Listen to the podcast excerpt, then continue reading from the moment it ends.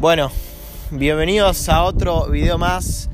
Y para los que me están escuchando en el podcast, eh, siempre creciendo, marketing y más.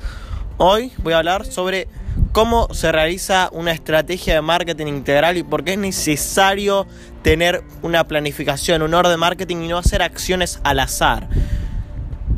Yo creo que la clave para que se entienda de por qué es necesario sentarse antes de empezar a ejecutar acciones de creación de contenido, anuncios y un conjunto de estas dos cosas, sentarse a planificar, es muy importante para que todas esas acciones tengan ah, un sentido en conjunto y que no sean acciones aisladas que no sean ni medibles, ni integrales, ni que uno no sepa bien para qué le está haciendo. Tiene que haber un trasfondo, una planificación para que eso esté encuadrado dentro de tu plan general de marketing.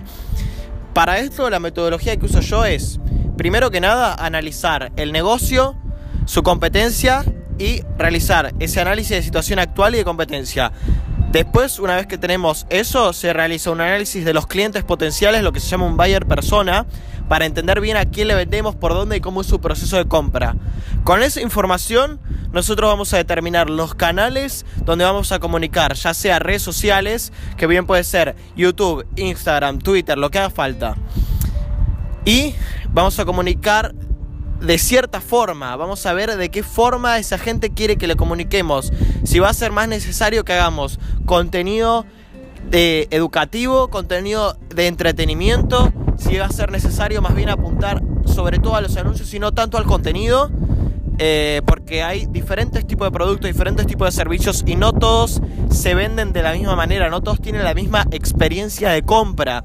Hay que empezar a saber diferenciar y para esto es fundamental realizar todo este análisis, todo este proceso para asegurarse de estar comunicando de la manera efectiva y en el lugar correcto para nuestros clientes. Porque, por ejemplo, si yo voy a intentar vender un curso en el cual la gente tiene que confiar en mí, tiene que creer que tengo yo autoridad para vender, para enseñarles eso que quieren saber. Pero yo intento ir a venderlo en frío, con un anuncio. Probablemente la gente no me compre tanto como si yo hiciera una base de contenido y atrajera gente para que primero confíen en mí y que crean que yo sé de lo que hablo o por lo menos que yo demuestre que realmente sé de lo que hablo y recién ahí venderles.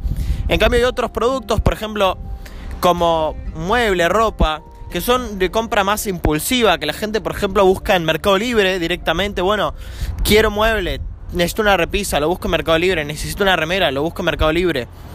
No obstante, igual uno puede generar afinidad con la marca, puede generar toda una identidad de marca que atraiga a clientes y los, y los mantenga en el tiempo con contenido, pero hay que saber diferenciar y entender bien quién es nuestro cliente y cómo nos compra.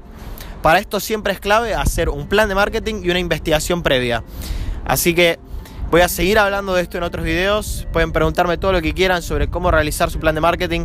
Yo mismo me dedico a esto, es la metodología que uso para trabajar con mis clientes y considero que es 100% esencial realizarlo antes de hacer acciones sin sentido y desperdiciar plata en anuncios que no sabemos para qué hacemos, ni cuánto nos va a salir, ni qué clientes nos va a traer.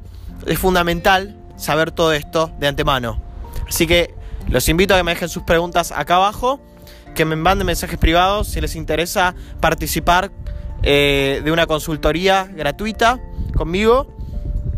Y les deseo una muy buena semana. Un saludo. Chao.